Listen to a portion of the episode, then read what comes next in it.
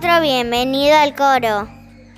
Bienvenido al coro que, que el gato se construyó una cola que, y también es que ni nada más. Que se quería hacer una cola. El gato sin cola, bienvenido al colo, vino a- estaba muy cansado cuando vino a casa. Capítulo 4, bienvenido al coro. En el capítulo 4, el gato lo que hacía era encontrar algo para que, le sirviera de cola.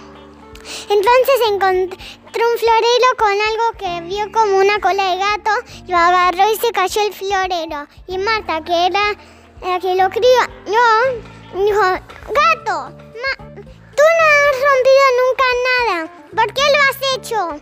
¿Quién te obligó a hacerlo?